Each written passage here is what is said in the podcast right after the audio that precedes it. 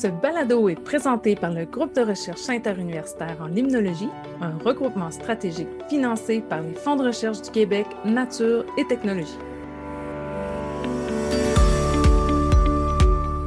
Bonjour à tous. Au menu de l'émission aujourd'hui, un entretien avec Isabelle Lavoie, qui est professeure à l'Institut national de la recherche scientifique, une chronique sur le monde fascinant des microalgues et des réponses aux interrogations du public au sujet de l'ensemencement de poissons dans les lacs.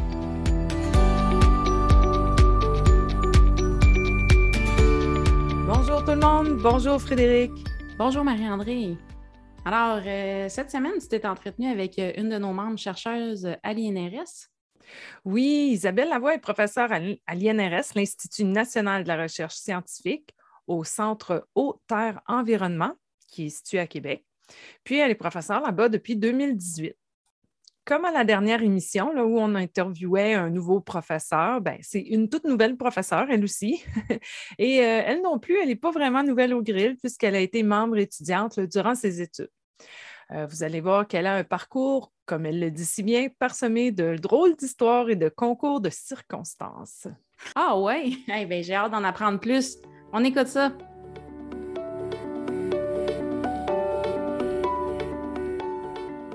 Aujourd'hui, je discute avec Isabelle Lavoie, chercheuse à l'Institut national de la recherche scientifique au Centre Eau, Terre, Environnement, qui est basé à Québec. Isabelle y a été engagée en 2018 elle est membre du Grill depuis son arrivée en poste. Alors, bonjour Isabelle. Allô Marie-André. Isabelle, avant qu'on commence, euh, moi, je trouve ça super sympathique de, faire une entrevue avec toi aujourd'hui parce que tu es une bonne amie à moi. On, s'est suivi pas mal durant nos études. Puis euh, là, tu es rendu membre du Grill. Fait que je trouve ça vraiment euh, génial. Puis pour l'entrevue, ben, je vais faire semblant qu'on ne se connaît pas. Hein. J'ai déjà toutes mes questions décrites. Ça fait que voilà. Euh, Isabelle, tu es originaire de Québec, euh, plus précisément de Cap-Rouge. Est-ce que tu étais attirée par la nature quand tu étais plus jeune? Oui, ben en fait, euh, effectivement, moi, je suis née à Cap-Rouge et je suis toujours à Cap-Rouge 46 ans plus tard. Et euh, ben oui, je pense que oui. Euh, je me souviens bien que comme la plupart des enfants, j'aimais capturer des insectes ou bien euh, attraper des escargots, puis ensuite les mettre dans une boîte pour les observer. Donc, je pense que comme beaucoup d'enfants, j'étais effectivement attirée par la nature. J'allais aussi pêcher des têtards. Il y avait un petit marécage là, pas loin de chez moi qui n'existe plus aujourd'hui, malheureusement. Hmm. puis aussi, ben, j'habitais au bord de la rivière du Cap-Rouge. Ça passait juste, juste derrière chez moi. J'ai passé pas mal une bonne partie de mon enfance à jouer au bord de la rivière. Déjà toute petite avec ma mère, on allait beaucoup, beaucoup euh, sur le bord de la rivière. Puis ensuite, euh, plus grande, j'y allais euh, bon, moi-même jouer avec mes amis. Puis ben, maintenant, j'y vais très souvent avec mes petites filles jouer. on fait les mêmes choses que je faisais quand j'étais petite. ah, c'est super ça. Ah, c'est vraiment cool de pouvoir perpétuer ça, génération en génération. Puis, est-ce que c'était naturel pour toi d'aller euh, au, bac, euh, au baccalauréat un peu comme en, sciences, mais là, tu n'es pas allé, tu quand même pas allé en, biologie, tu es allé en agronomie. Oui, c'est ça. Euh, ça, c'est un petit peu drôle. Disons que je ne me souviens plus exactement comment c'est arrivé. mais bon, je pense que finalement, c'est arrivé pour une bonne raison parce que ça m'a mené où je suis en ce moment. Mm-hmm. mais je n'ai pas trop de souvenirs du comment j'ai choisi de partir en agronomie. Euh, euh, j'ai une première hypothèse. Euh, je pense qu'il est venu le moment au cégep où il faut que tu choisisses un programme pour aller à l'université. Puis je pense qu'on n'est pas toujours très bien, très bien informé puis préparé à ça. Alors, moi, je pense que j'ai ouvert le bottin de programme de cours de l'Université Laval, puis j'ai commencé en haut de la ligne. Puis le premier A, en ordre alphabétique, ben, c'est actuariat. Et je suis très, très, très nulle en maths. Alors, c'était sûr que ce ne serait pas actuariat. Deuxième choix, c'est administration. Puis, ben, vu que hmm. tu me connais, Marie-André, tu vas savoir que ce n'est pas tellement mon domaine, l'administration et la gestion. Mm-hmm. Alors, ça ne pouvait pas non plus être administration, mais ensuite, c'est agronomie. Alors, je pense que ça mm-hmm. s'est fait comme ça, le choix, en ordre alphabétique, de façon très simple. Mais ah, en fait, euh, peut-être que l'hypothèse la, plus, euh, la plus plausible, peut-être que j'ai l'impression que moi, j'aimais beaucoup, beaucoup les animaux, puis peut-être qu'à un moment, j'ai voulu aller euh, peut-être dans médecine vétérinaire ou quelque chose comme ça, puis je n'avais pas des bonnes notes. Alors, je me suis dit peut-être naïvement que euh, ben, là où on pouvait être en contact avec les hmm. animaux, c'était en agriculture, puis c'est comme ça que je serais allée vers, euh, vers l'agronomie. Donc, je pense que c'est un peu comme ça que le choix s'est fait. Mais là, après ton bac en agronomie, qu'est-ce qui a fait que tu es allée à la maîtrise? Tu sais, comment euh, ben, l'as-tu aimé ton bac? Parce que tu l'avais choisi un peu aléatoirement comme ça. ouais. Je pourrais pas dire que j'ai beaucoup aimé mon bac. Je peux dire que je l'ai juste fait, c'est tout. Quand je commence quelque chose, généralement, je vais, je vais jusqu'au bout. Euh, donc, il y a, bon, c'est quand même un bac de quatre ans. Donc, il y a plusieurs cours, je me souviens très bien de, de pas vraiment avoir aimé. D'autres, euh, oui, un peu plus. Hmm. mais je me souviens très bien qu'un jour, euh, je pense que c'est la dernière année, ou vers la dernière année de mon bac, on a eu un conférencier du ministère de l'Environnement, euh, Yvon Richard, qui est venu donner un séminaire dans un de mes cours. C'était un séminaire sur les bandes riveraines en milieu agricole. Hmm. Et ça, j'avais trouvé ça fascinant. Euh, le sujet, j'avais trouvé, était fascinant, mais disons que le personnage Yvon Richard était aussi très captivant. c'est vraiment un, monsieur là, très sympathique et passionné. Euh, bon, maintenant, il est à la retraite, ce qui me fait euh, rappeler un peu que ça fait quand même beaucoup euh, d'années, donc, en plus, c'est ça, je, dis souvent là, que c'est grâce à lui que j'ai fait une maîtrise où je disais hmm. des fois aussi que c'était de sa faute si j'avais fait une maîtrise quand ça allait un peu mal. puis je, pense même que c'est n'est pas juste grâce à lui que j'ai fait une maîtrise, mais j'ai l'impression que c'est aussi grâce à lui que j'ai continué au doctorat. parce que c'est vraiment, euh, j'ai l'impression que c'est vraiment au moment de, cette, euh, de, ce séminaire-là que j'ai eu euh, le sentiment de vraiment aimer quelque hmm. chose en, en, sciences ou en, recherche dans, le domaine de l'agriculture. Donc, et ça, en fait, ça, ça a eu un effet quand même à court terme parce qu'à la fin de mon bac en agronomie, comme dans plusieurs programmes euh, d'université, on a réalisé un, assez gros travail qui vaut, euh, je me demande, un 6 ou un 12 crédits. Euh, c'est comme un, petit projet de recherche ou un, essai sur un sujet. et là, j'avais contacté justement Yvon Richard parce que j'avais envie d'en apprendre plus sur les bandes riveraines en milieu agricole et leurs effets sur les cours d'eau. Alors, euh, j'ai vraiment eu la piqûre pour ce, sujet de recherche ou ce thème de recherche-là qui est euh, un peu la, pollution euh, en milieu agricole et les effets sur les, cours d'eau.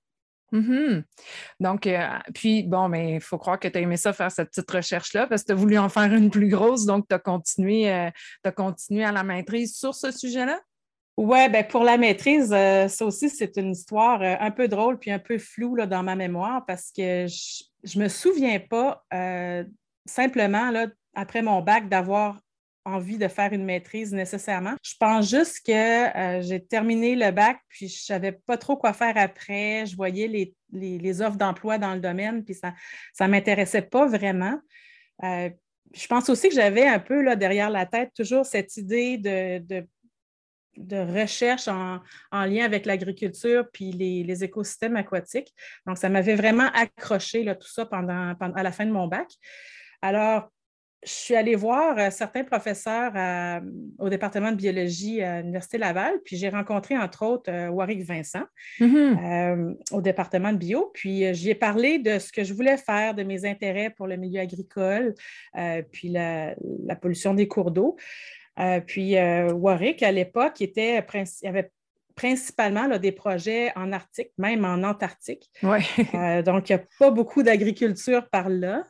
en plus, Warwick travaillait, je ne sais pas si c'est toujours comme ça, mais à l'époque, travaillait surtout dans les lacs. puis moi, ben, je m'intéressais plutôt aux rivières. puis en plus, ben, je n'avais pas un très, très bon dossier scolaire de, mon bac. Hmm. Donc, euh, bon, je ne sais pas comment j'ai fait pour le convaincre, mais finalement, il m'a pris à la maîtrise, malgré que je n'avais pas euh, tellement là, de, ni, d'affinité pour le, sujet de recherche, euh, ni un dossier scolaire très, très attirant là, pour, pour un, professeur. Mais il m'a quand même recruté. Et là, il m'avait mis en contact avec Jean Pinchot du ministère de l'Environnement. Qui est en fait un, collègue du fameux Yvon Richard qui m'avait tant euh, inspiré euh, au bac. Euh, donc, j'ai eu la chance de revoir Yvon Richard plusieurs fois par, la suite. Et ben, avec, avec Warwick et avec M.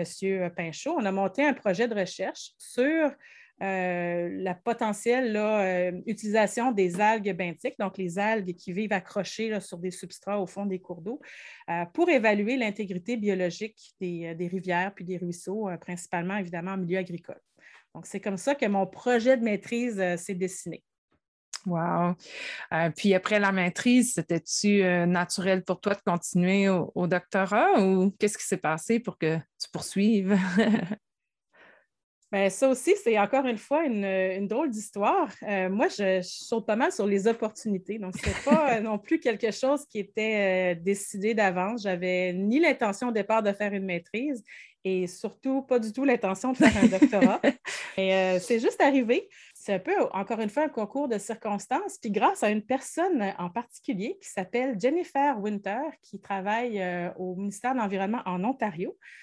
Et euh, cette personne-là, je l'ai rencontrée d'une drôle de façon. C'est qu'à l'époque, je ne sais pas si tu te souviens, Marie-André, quand on s'intéressait à des publications, ben, on écrivait aux, aux, chercheurs pour leur demander d'avoir une copie papier euh, de leurs travaux parce qu'il n'y avait pas tout ça euh, sur Internet ou de façon électronique à la bibliothèque. Non, non, Donc, euh, les travaux de Jenny Winter m'intéressaient beaucoup. Elle, elle avait travaillé justement sur l'utilisation des algues, particulièrement des diatomées. Mm. pour évaluer la qualité, la qualité de l'eau dans des rivières en Ontario. Alors, je lui avais écrit et elle m'avait envoyé dans, dans, une grosse enveloppe, je me souviens encore très bien, une quantité phénoménale d'articles scientifiques très pertinents là, pour mon projet. Euh, entre autres, il y avait les siens, mais elle m'avait envoyé en plus plein d'autres publications, puis elle m'avait écrit un super gentil petit mot euh, à la main. Alors, je m'étais dit, oh, cette fille-là a l'air tellement gentille, j'aimerais tellement travailler avec ah elle. oui, généreuse, hein? oui, oui, puis elle n'avait pas juste tout envoyé ça dans une enveloppe, elle avait pris la peine de, m'écrire un petit message. Donc, j'avais trouvé ça gentil. Et euh, je lui avais écrit après euh, par email parce qu'il y avait quand même des emails à l'époque. ça commençait, oui. Oui, c'est ça. Puis, euh, je lui avais demandé, j'aimerais beaucoup aller travailler avec toi, peut-être pour un travail d'été, être assistante de terrain. Puis, elle m'avait répondu qu'elle, elle n'avait pas besoin de personne. C'était une, à l'époque, elle était, je crois, au post-doctorat, si je ne me trompe pas. Mais elle m'avait dit, contacte Peter Dillon. Euh, lui, je sais qu'il cherche des étudiants pour euh, faire du terrain pendant l'été. Donc, Peter mm. Dillon, qui était professeur à, Trent University, en fait, je pense qu'il est encore professeur, si je ne me trompe pas. Je ne crois pas qu'il ait pris sa retraite encore. Alors, euh, j'écris à, Peter Dillon et puis il me répond que oui, il aimerait me rencontrer. effectivement, ça, pourrait l'intéresser de, de, me prendre pour l'été. Et je me souviens encore très bien que j'avais dit à Warwick Vincent, j'étais dans son laboratoire pour la maîtrise, j'avais dit Ah, je dis Peter Dillon euh, qui, euh, qui s'intéresse à ma candidature pour un, stage d'été pour après ma maîtrise. Puis euh, Warwick m'avait dit Le Peter Dillon ben, Je ne sais, pas, si c'est le Peter Dillon, mais c'est un Peter Dillon. Il m'avait dit Ah non, non, mais si c'est le Peter Dillon de, de Trent University, il faut que tu y ailles. Euh, peu importe ce qu'il te demande comme travail d'été, ce qu'il t'offre, tu dis oui, c'est euh, une très, très bonne opportunité pour toi. Il faut que tu y ailles.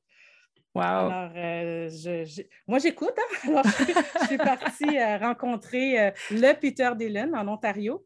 Et quand je suis arrivée dans le bureau du Peter Dillon, il me dit ben, En fait, ta candidature m'intéresserait pour un doctorat ça m'avait un peu bouleversée parce que c'était, je m'en allais pas là du tout euh, dans une vision d'une entrevue pour un, doctorat. Moi, je voulais vraiment travailler pendant ben l'été. Euh, surtout que j'arrivais d'un voyage euh, en Australie et en Nouvelle-Zélande et disons que j'avais besoin de travailler pour faire de l'argent. Donc, j'avais dit à M. Dillon, je lui avais dit, ben, pour l'instant, je serais vraiment plutôt intéressée à travailler mais je suis ouverte. Là. Je peux penser à peut-être pour éventuellement un, doctorat. Donc, ça, il faut se rappeler, c'était peut-être au, printemps, en avril peut-être. Euh, donc, j'avais dit, ben, je peux travailler tout l'été, puis je verrai après si je veux rester pour un, doctorat. Donc, j'ai travaillé tout l'été euh, comme assistante de terrain à récolter des, euh, des, invertébrés sur des terrains de golf soit des terrains de golf en opération ou des terrains de golf en, construction. Il y avait beaucoup de terrains de golf en construction dans la région du nord de l'Ontario où j'étais. donc, j'ai fait ça tout l'été, j'ai adoré ça. Puis, rendu vers la fin de l'été, il fallait que je donne une réponse. Mais en fait, l'idée du doctorat commençait à faire son chemin, mais le sujet qu'on m'avait offert ne m'intéressait pas trop. Euh, c'est pas que ce n'était pas intéressant, c'est que je ne me sentais pas trop euh, capable de, travailler sur, un sujet euh, qui portait sur le mercure et la matière organique.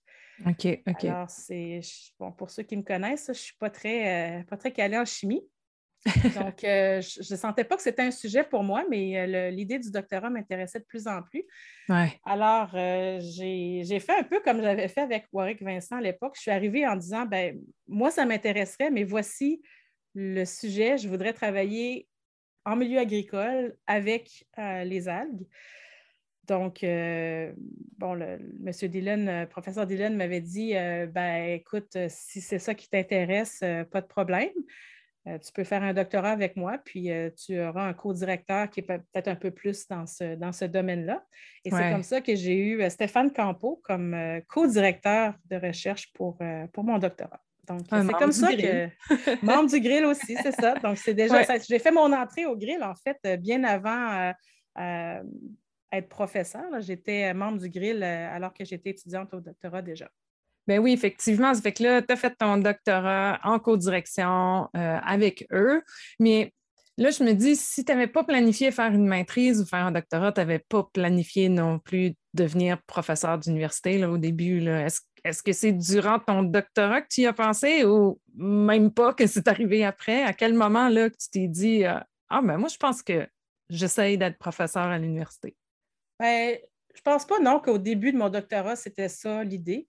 Euh, je pense que l'idée euh, d'avoir un poste de professeur, c'est peut-être même pas arrivé pendant mon doc, mais plutôt pendant mes post-docs. J'ai l'impression que c'est plutôt là où j'ai pris, euh, disons, un peu plus d'indépendance. Mm-hmm. j'ai vraiment eu le goût d'avoir un poste de professeur. Oui, ouais, parce que pendant tes post-docs, tu, tu, déterminais vraiment, c'était vraiment tes recherches à toi, c'est toi qui faisais des demandes de subvention, donc tu as vraiment goûté à la vie, à la vie professeur, ben, de chercheur, mais pas encore de professeur parce que tu n'as pas enseigné pendant ton postdoc. As-tu donné des charges de cours? Oui, j'en ai donné même, euh, j'en, ai, donné, je pense, même au doctorat. Écoute, ça fait longtemps, je ne m'en souviens pas. Euh, non, non, non, tu as raison. Je n'ai pas donné de, de, de, charge de cours au doctorat, mais oui, au postdoctorat, j'en ai donné euh, à Ottawa. Ah, oui, mhm. J'en ai donné à l'UQTR et j'en ai donné aussi à l'Université Laval. Donc là, tu avais vraiment l'expérience de c'est quoi être chercheur, faire des demandes de subventions, mener des recherches, puis être professeur en même temps. Donc, tu avais touché à tout, puis là, tu t'es dit, ben, je vais essayer. oui, c'est ça. Euh, effectivement, j'ai essayé, mais j'ai essayé longtemps. Euh, donc, la, transition là, entre le doctorat et le professeur, ça a été, le poste de professeur, ça a été assez long. Euh, j'ai eu, disons, euh, ben, j'ai fait deux post-doctorats déjà en partant, deux mm-hmm. post-doctorats de deux ans. Un premier à l'UQTR dans l'équipe de Stéphane Campo. Donc, je suis comme pas mal restée là, dans, le même, dans le même domaine.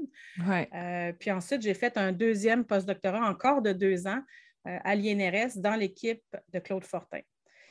Après ça, je me suis accrochée euh, bien fort pendant plusieurs années. Je suis restée sept ans comme associée de recherche dans l'équipe de Claude Fortin avant d'avoir le poste. Quand tu es arrivée euh, en poste, est-ce que tu as poursuivi euh, les recherches que tu étais en train de faire ou que tu as développé des nouveaux programmes, autre chose, vu que tu étais plus indépendante? C'était toi vraiment juste tes recherches à toi? Bien, quand je suis arrivée en poste, au début à l'INRS, euh, j'ai un peu continué sur ce que je faisais quand j'étais associée, euh, associée de recherche avec Claude Fortin. Donc, j'ai quand même continué à travailler sur la contamination métallique en milieu minier euh, parce que j'avais bon, encore des projets en cours avec lui. Alors, euh, c'est ce que j'ai fait beaucoup au début, même encore maintenant, j'ai quelques projets euh, en milieu minier, mais, mais beaucoup moins. Mais euh, petit à petit, je suis comme retournée sur le chemin du secteur agricole. donc, bon, de, plus en plus, là, mes projets sont axés vraiment vers les effets de différentes activités agricoles sur les, les milieux surtout en cours, sur les cours d'eau. Euh, et particulièrement sur les algues et sur les invertébrés. Donc, la réponse que ces organismes ont, les, organismes à la base de la chaîne alimentaire, face à diverses perturbations liées à l'agriculture. Mm-hmm. mon programme de recherche actuel tourne beaucoup autour de la problématique de l'eutrophisation et de l'utilisation de, pesticides sur les organismes aquatiques. Euh, j'ai encore quelques projets en lien avec les métaux, comme je disais, puis j'ai aussi un projet sur les microplastiques, j'ai un projet sur les, euh, bassins de rétention des eaux pluies en milieu urbain. Mais hmm. disons que de, plus en plus, j'essaie de revenir vers, euh, vers le secteur agricole. C'est ce qui m'intéresse le plus, je dirais. Puis ton terrain est surtout au sud du Québec, j'imagine. Est-ce que tu sors du Québec ou euh, pour l'instant, non, c'est vraiment beaucoup euh, dans le sud du Québec, ben, les régions agricoles. Hein, mm-hmm. Donc, euh, il y a aussi, j'ai fait beaucoup de terrain en Ontario pendant mon, mon doc et mon postdoc, mais, mais pas maintenant. puis j'ai quelques projets dans le nord. j'ai un projet en particulier, en particulier dans le nord du Québec, mais principalement, c'est plutôt en milieu agricole et urbain. Puis, j'aimerais ça que tu me parles aussi, là, tantôt on a parlé de, tes études, mais on n'a pas nécessairement parlé euh, des sujets précisément parce que c'est quand même toi qui as développé l'IDEC. Donc, l'IDEC qui est l'indice diatomée de l'Est du Canada. Puis, l'IDEC, je vais te laisser en parler. Euh, il y a beaucoup de monde au Québec qui l'utilise puis qui connaissent l'IDEC. Tu ne l'as pas développé toute seule, mais je veux dire, tu es, une des principales euh, autrices de ce, de ce, ce modèle-là que les gens utilisent de plus en plus au ministère, la Ville de Québec. Il y a plusieurs endroits là, qui l'utilisent. Oui, bien, je pense que pour l'instant, dans ma jeune carrière, je dirais que l'indice IDEX, c'est probablement ma, plus grande contribution euh, scientifique en écologie aquatique. Euh, bon, et d'autres, euh, le, développement aussi d'autres outils pour évaluer l'intégrité biologique. C'est ce que je fais finalement depuis très longtemps. mais effectivement, la création de l'IDEX a été un gros morceau. Euh, on l'a développé pas mal euh, conjointement dans ce gros travail d'équipe avec, euh, avec Martine Grenier et aussi Stéphane Campo, qui était notre directeur, co-directeur à l'époque. puis l'idée qu'en fait, on ne l'a pas juste développé pendant, le, pendant nos, doctorats respectifs, à Martine et à moi, mais ça a été aussi plusieurs fois remodélisé et amélioré là, au Depuis. fil du temps. Mm-hmm. Oui, c'est ça. Donc, c'est comme un peu un outil en constante évolution. Et ben, comme tu disais, c'est un outil qui est qui a été développé pour euh, faire du suivi euh, de l'intégrité biologique dans les cours d'eau. Puis on s'en sert, euh, c'est assez simple la façon dont ça fonctionne. C'est simplement de prendre des échantillons de biofilms, donc des algues benthiques qui vivent accrochées sur des cailloux. Là, on gratte cette espèce de, couche là, qui est brunâtre, un peu gluante. Et à l'intérieur de ça, il y a bon, des, tonnes et des tonnes de micro-organismes, mais entre autres, il y a beaucoup, beaucoup de diatomées, qui est un type d'algue, un groupe d'algues, généralement là, dominant dans les, dans les cours d'eau et euh, on regarde simplement la composition d'espèces de, euh, de ce groupe d'algues. Et bon, à partir d'un modèle qu'on a développé au fil des années, on réussit à avoir, une valeur euh, qui est en fait une estimation de l'intégrité biologique du site où on se trouve. Mm-hmm.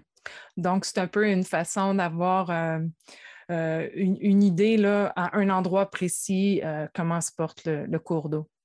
C'est ça. C'est comme, euh, c'est un outil euh, vraiment basé sur les organismes vivants qui est un peu un complément aux analyses physico-chimiques plus traditionnelles qui, euh, sont faites souvent par les, OBV ou bien le ministère de l'Environnement.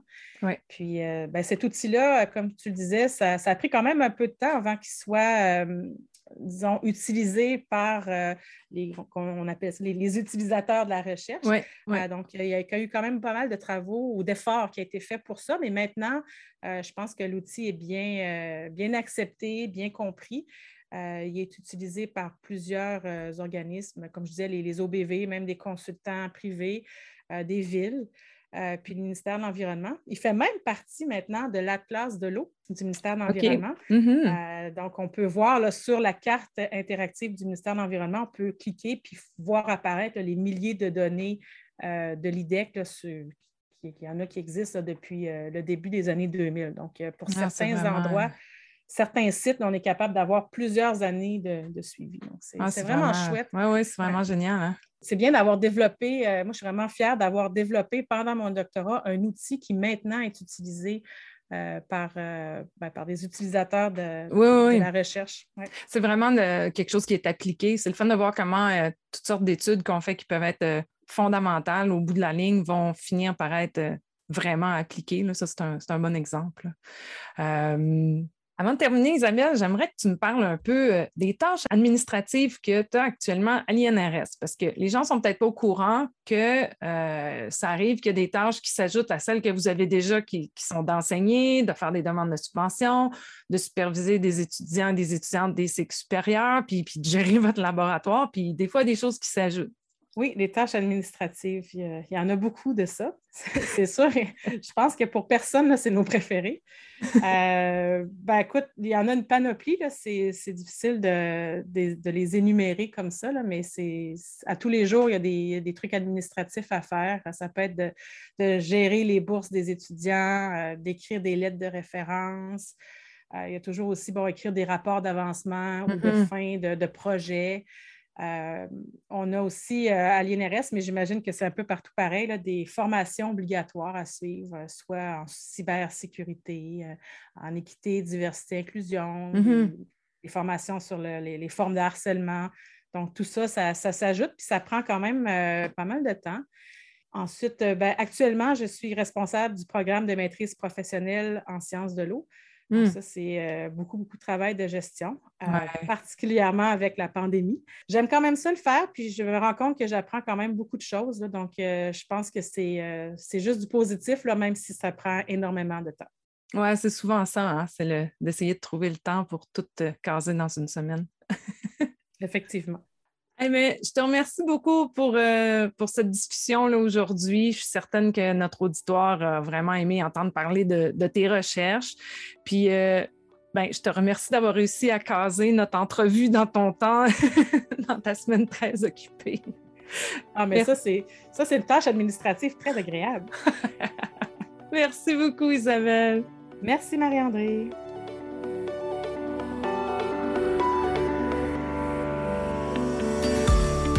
Merci pour cette entrevue. Ce qui est le fun, c'est qu'au fil des balados, ben, on se rend compte a plusieurs de nos membres euh, ben, se sont laissés guider par leur passion, puis qu'il n'y avait pas euh, nécessairement un plan de carrière euh, défini.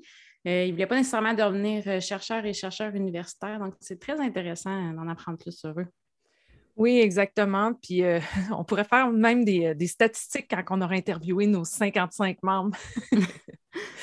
Euh, je n'ai pas pensé de mentionner durant l'entrevue, mais on la remercie chaleureusement, Isabelle, parce qu'il y a un an, c'est avec elle qu'on a enregistré l'épisode pilote de ce balado pour le présenter euh, à la directrice et au directeur adjoint du Guéril pour les convaincre de nous laisser s'embarquer dans l'aventure du balado. Eh oui, c'est vrai. Ben, merci Isabelle. Euh, il était temps qu'on t'interviewe pour de vrai. oui, c'est ça. maintenant, Frédéric, tu nous parles d'algues pour ta chronique. Oui, aujourd'hui, j'avais envie de vous parler du monde fascinant des microalgues. Comme je l'avais mentionné dans notre toute première émission d'introduction, c'est mon vif intérêt pour euh, ces micro-organismes qui, poussé, euh, m'a poussé, dans le fond, à poursuivre mes études au doctorat. Donc, ma thèse portait sur la culture de microalgues dans des eaux usées industrielles. Puis, euh, elles avaient comme rôle ben, de nettoyer les eaux usées en se nourrissant des nutriments qui s'y trouvent. Et ensuite, ben, les microalgues produisaient de nombreux composés qui avaient plusieurs applications nutritionnelles et pharmaceutiques. Wow, c'est super, c'est vraiment appliqué comme projet. Hein? Oui, vraiment. ce que je trouve dommage, c'est que les microalgues ont souvent une mauvaise presse euh, à cause de certaines ressemblances avec euh, les fameuses cyanobactéries, comme on mmh. les appelle aussi les algues bleu-vert. Par contre, il ne s'agit pas du tout des mêmes organismes.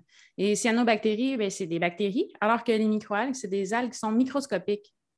Oui, c'est intéressant que tu fasses une distinction entre ces micro-organismes-là parce que ça serait dommage de toutes les mettre dans le même bateau. Puis moi aussi, je les affectionne particulièrement parce que c'était au cœur de mes recherches durant mes études, moi aussi. Oui. Donc, euh, les microalgues sont retrouvés dans tous les milieux aquatiques, puis ils font partie euh, de la base de la chaîne alimentaire aquatique. Donc, pour se développer, ben, les microalgues, tout comme les plantes, vont avoir besoin de nutriments. Puis, elles sont capables d'assimiler de grandes quantités euh, de nutriments comme l'azote et le phosphore qui se retrouvent dans l'eau et qui leur permettent de croître.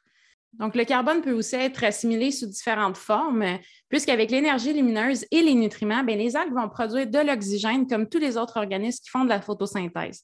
Donc, les microalgues vont jouer un rôle majeur dans le cycle des nutriments, dans la production d'oxygène atmosphérique et dans la fixation du carbone. C'est fou comme la nature est bien faite, hein?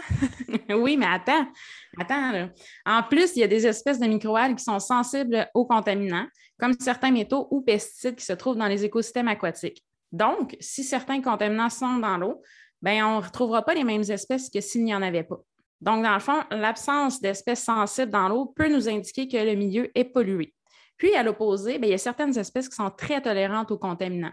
Donc, ces microalgues-là euh, vont être utilisées dans le suivi des effets de la contamination des écosystèmes aquatiques. Elles vont aussi jouer un rôle de bioindicateur, donc euh, un indicateur biologique pour la qualité de l'eau. Et aussi, euh, chez certaines microalgues, la contamination peut provoquer des déformations de leur forme. Donc, on va les utiliser pour déceler la présence d'un contaminant, comme les métaux, par exemple. Donc, les microalgues qui sont en contact constant avec les contaminants dans l'eau peuvent les bioaccumuler, donc vont les accumuler dans leur organisme et ils vont les transférer dans la chaîne alimentaire vers les organismes supérieurs, donc les organismes qui vont les manger. OK, donc en d'autres mots, on peut dire qu'en plus de s'intéresser à quelle espèce de microalgues on retrouve dans les différents milieux aquatiques, ou encore en plus d'observer la présence de déformations pour lever un drapeau rouge qui suggère la présence d'un contaminant, ben, on peut aussi examiner leur contenu en contaminants qui ont été accumulés, puis donc estimer le potentiel de transfert dans la chaîne alimentaire. Donc ça, ça touche vraiment aux travaux de recherche d'Isabelle Lavoie, justement. Oui, bien, c'est ça. Je me suis inspirée de ces articles scientifiques pour ma chronique. Donc, ça hmm. tombait bien, euh, notre entrevue avec elle, juste avant. Et finalement, ben, je voulais aussi mentionner qu'il y a certaines molécules qui sont produites par les microalgues puis qui suscitent beaucoup d'intérêt en dehors de l'écologie aquatique. Il y a les lipides qui peuvent servir à la production de biocarburants. Donc, ça, ça a été euh, beaucoup mentionné dans les médias. Il y a aussi les antioxydants, les protéines, les glucides et les acides aminés, entre autres, qui peuvent avoir des applications nutritionnelles, médicales, pharmaceutiques et aussi cosmétiques. Donc, en plus de jouer un rôle important dans le cycle de la vie, ben, possède des propriétés incroyables qui peuvent faire bénéficier l'environnement, les animaux et les humains. Ça en fait de la recherche sur ces petits organismes-là, hein? dans toutes sortes de domaines en plus. Ben, merci beaucoup pour euh, cette chronique, Frédéric. ça me fait plaisir. Et de ton côté, Marie-André, quelle est la nouvelle question du public à laquelle tu répondras? Bien, cette semaine, la question nous provient de Mme Claudette Rodrigue. Mme Rodrigue s'inquiète puisqu'une personne qui habite autour du même lac qu'elle veut ensemencer le lac de Doré jaune. Il prétend que le lac peut en prendre davantage que ce qu'il contient présentement. Alors, elle nous demande comment peut-on dire que l'équilibre de la population de poissons d'un lac est rompu? Quelles sont les procédures requises pour en arriver à ensemencer un lac? Existe-t-il une instance qui peut déterminer quelles espèces de poissons ajouter à un lac et à quelles conditions? Donc, en fait, il faut savoir que normalement, un lac va posséder une capacité de support qui peut supporter une quantité maximale de poissons ce qui, en termes imagés, là, on peut appeler ça le garde-manger du lac. On pourrait dire que la quantité de poissons supportée par un lac, ben, c'est toujours en équilibre avec le garde-manger de ce lac-là.